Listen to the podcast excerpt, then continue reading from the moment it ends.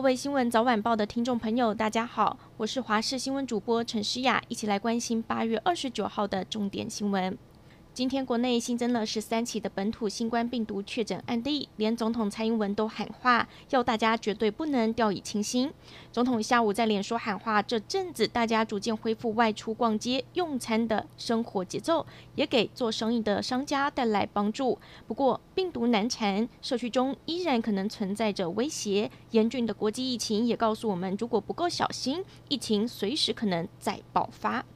新北市今天一口气暴增了十一名确诊者，除了昨天二十八号星期六已知的板桥大圆柏的柜姐之外，三峡区一次新增十名的家庭群聚感染，而且都是同住家人。这起家庭群聚感染源头应该是按一六零七二。他在六月十六号到七月一号曾经因病住院半个月，之后采检阴性出院，但是日前又到医院检查，采检后为阳性确诊。同住家人匡列采检，结果同住的十一个人中，只有一名小孩没有染疫。开学前的最后一个周末，许多民众抓紧假日出门走走。国道五号从早上九点开始陆续涌入了北返车潮，从下午三点开始到晚上八点重启国五北上高乘载管制措施，累计到下午一点，国五北上车流已经有一点四万辆次，主线道更是回堵五公里，各匝道也有一两公里车阵。高工局就说，国五车流已经恢复疫情前的水准，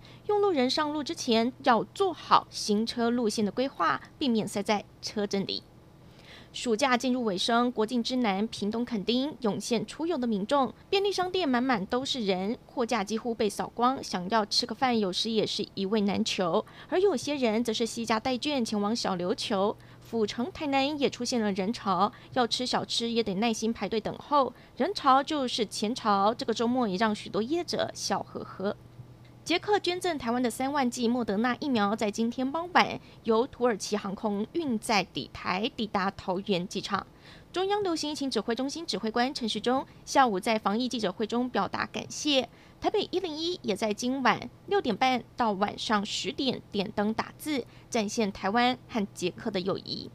未来一周受到了太平洋高压的影响，各地以晴朗稳定的天气为主。星期二前午后雷阵雨的范围跟区域相对比较小一点。星期三开始，台湾转为东南到偏南风，午后雷阵雨范围变广，雨势相对也会比较明显。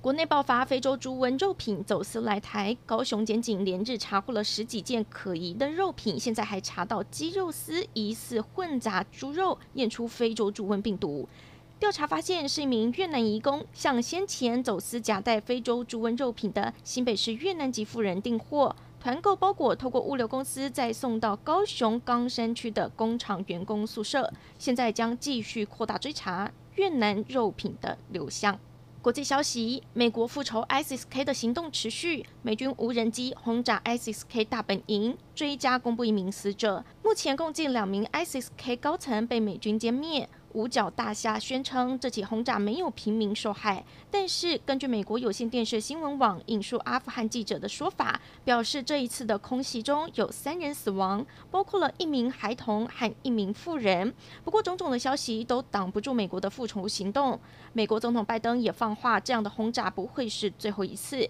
专家预估，美国在三十一号撤军完毕之后，很可能在九月一号致命袭击 ISIS-K。感谢您收听以上的焦点新闻，我们再会。